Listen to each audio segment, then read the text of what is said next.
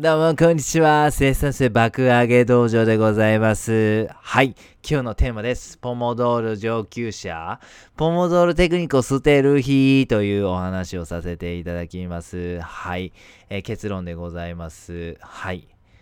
えーポモドーロテクニックに慣れたら、ポモドーロテクニックを捨てることも検討しましょうという、こうショッキングな内容でございます。はい。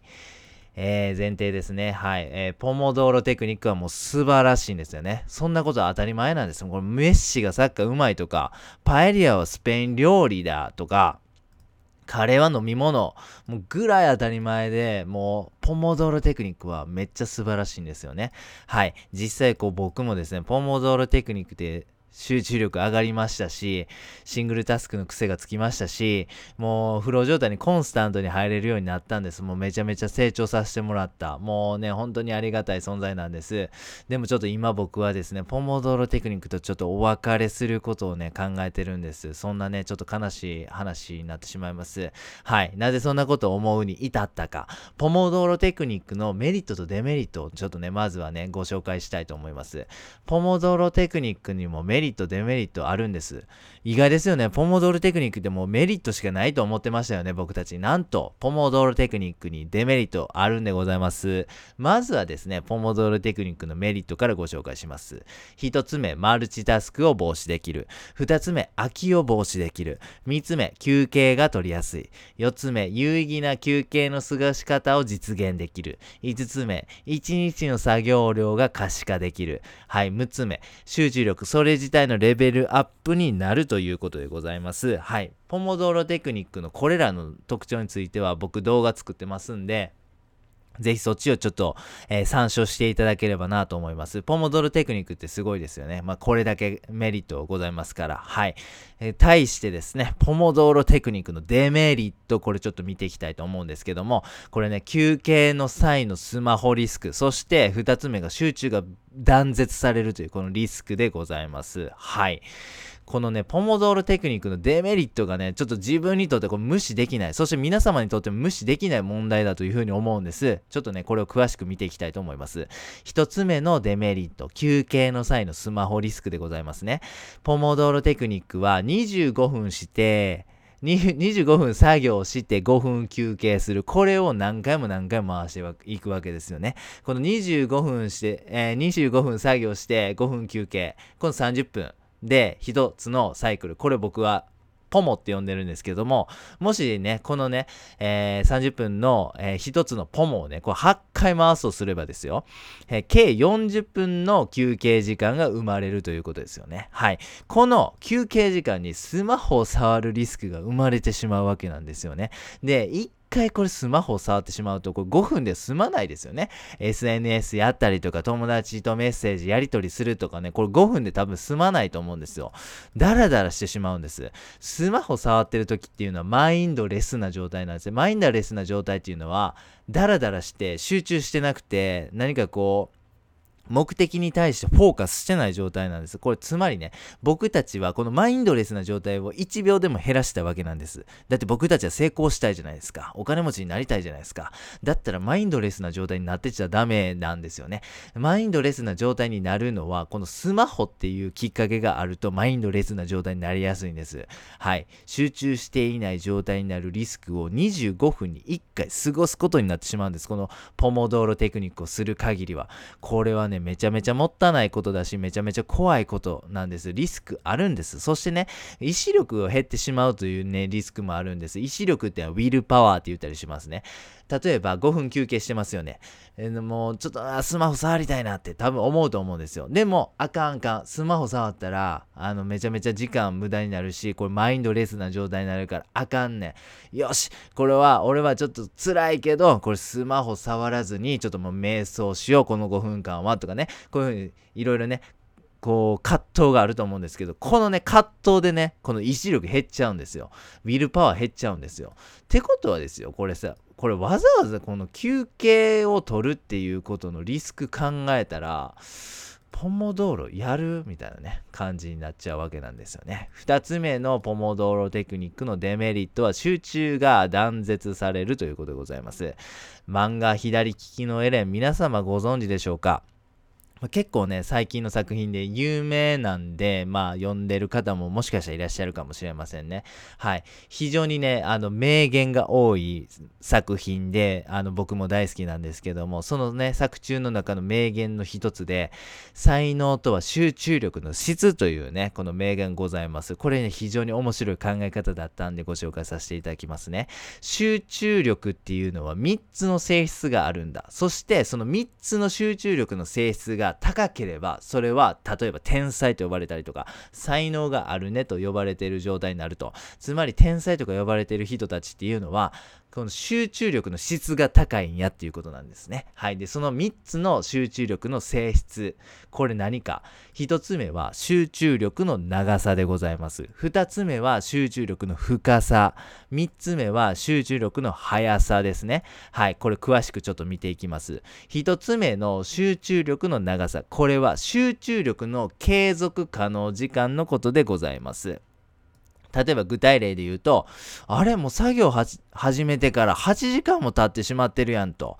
なんか全然自分では20分ぐらいかなと思ったらもう8時間経ってる。つまりこれは集中力の継続時間が長いんです。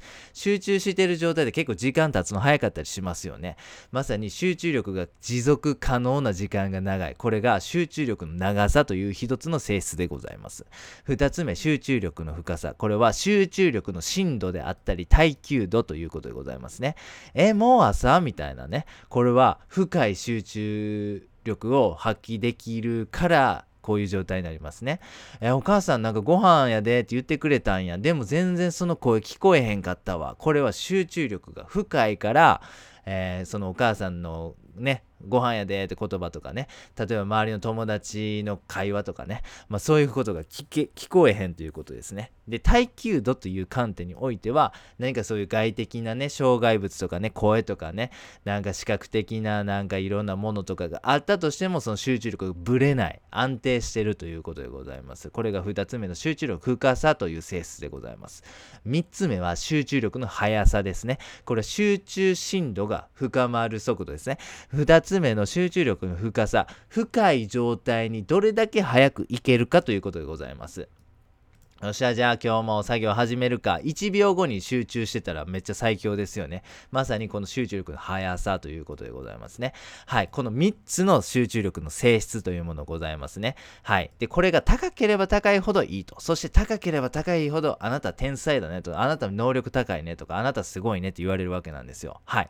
で、このね、えー、3つの集中力の質、この観点から考えると、ポモドーロテクニックっていうのをですよ。この、えー、1番目の性質である集中力の長さ、そして2番目の特徴、性質である集中力の深さ、これをね、台無しにする行為でもあるんです。はい。具体的に言うと、集中状態をぶった切ってしまうんですよね。例えば、めちゃめちゃ集中力の長さっていう性質のレベルが高い人。例えば、もう長時間ずっと集中して継続して作業できる人がいたとしますよね。これ、ポモドロテクニックしてしまうと、もう25分で強制的に分断されるわけですよね。せっかく長いこと集中し続けられる、えー、スキルというかね力があるのに25分でぶった切られるこれねめちゃめちゃ非効率的な作業の仕方になってしまうんです。はい。そして、これは深い集中にも同じことが言えまして、すぐにですね、この深い集中、集中力の深い状態になれる人がですよ、これ25分後に作業を中断しなければならない。これ何かって言いますと、例えばこうね、あの潜水っていうね、あの海どれだけ深くね、潜れるかみたいな、こうね、あのスポーツというか競技ありますけど、まさにそれと似てまして、深い集中っていうのは多分海に潜っていく行為とすごい似てると思うんですよ。で、深く潜ってっ深い集中を僕たちは目指すしそうなると生産性も集中力も上がってアウトプットも素晴らしいものができるから深く潜りたいわけなんです。でも25分後強制的に浜辺に連れ戻されるわけなんですよね。お前めっちゃ深いとこ潜ってるやん。おっしゃ潜り続けようって思うんですけれども25はい時間です戻ってください浜辺にみたいなね。なんかそういうイメージでしょうか。なんか僕ちっちゃい頃よくプール連れてってもらったんですけどね。僕が行ってたプールねあの1時間に1回ね、10分かな。絶対上がらないとダメな、えー、システムあったんですよ。多多分ねそれで疲労してねそのなんかあの事故につながらへんっていうねあのそういう思惑があったと思うんですけどまさにそんな感じですね。もうずっとこうねプールで泳いでそれで作業してたいけども絶対に決まった時間に浜辺とかねプールサイドに連れ戻されなあかんっていうねことがあると思うんですよ。ポモドールテクニックってね。はい。ね。それをね踏まえますとどうですか？これポモドールあれ邪魔？ってね、ちょっとこれ思い始めたわけなんですよ、僕はね。はい。ということでね、ちょっとポモドールテクニックのデメリットっていうのをね、ご紹介しました。はい。これを踏まえまして、どういうことかと申しますと、ポモドールテクニックはやっぱ適材適所で使い分ける必要があるなっていうふうにね、思いました。ポモドールテクニックが合う条件って、そもそもの集中力のレベルが低い方ね。はい。25分以下の集中しかできない方が、ポモドール使う分には、めちゃめちゃ恩恵あると思うんですよ。はい。あと、気乗りしない作業するときとかね。気乗りしない作業するときっていうのは、きっとね、先ほどの集中力の3つの性質あったと思うんですけど、あまりね、これね、深くいけないんですよね。はい。気乗りしない作業っていうのは、あまり集中が乗らないっていう作業なんです。そういう時はですよ、秋防止というポモドーロテクニックのメリットを活かせたりとかね短期間集中することでこの気乗りしない作業を終えてしまうっていう使い方できると思うんですよこういう時はポモドロテクニックが合うと思うんですね逆にポモドロテクニックが合わないのはもう先ほどのね、えー、例で紹介しましたけどめちゃめちゃ長く集中できたりめちゃめちゃ深く集中できたりすぐに深い集中にで持っていけるっていうこの高い集中のレベルを持っている方これはねポモドロテクニックは合わないなというふうに思っております。。はい。ということですね、ちょっとポモドロテクニックのメリットとデメリットをおさらいして、デメリットはどういうデメリットがあるかってちょっと詳しくご紹介させていただきまして、そしてやっぱ適材適所で使い分けなあかんよねというね、お話をさせていただきました。はい。では最後にやってみようのコーナーですね。はい。あもう最強のね、ポモドロテクニックですよね。これね、まさかデメリットがあるとは、というね、皆様もね、ちょっと驚きがあったんではないでしょうか。ポモドロテクニックのデメリット、これはね、えっ、ー、と、もう一回言うと、まあ、えー、休憩の際のスマホリスクと集中が断絶されるということでございましたね。はい。特にね、もう集中が高いレベルで実現できている方にとってはですね、この集中が断絶されるというね、これはね、結構致命的なデメリットになってしまいます。はい。あなたの集中度レベルいかがでしょうか？あなたの集中度レベルに応じてポモドーロテクニックを継続するか。もしくは捨てるかこれねぜひ判断していただきたいなと例えばもう本当に全然集中もできひんし気い散ってしまうしなんやろお母さんのご飯やでっていう声はもう漏れなく聞こえるみたいな方やったらもうね100%何の疑いもなくポモドーロテクニックしていただきたいんですでもあなたがもし本当に高い集中レベルを持ってるんであればきっとねポモドーロテクニックは捨てた方がいいなというお話でございました。えー、ご清聴ありがとうございました。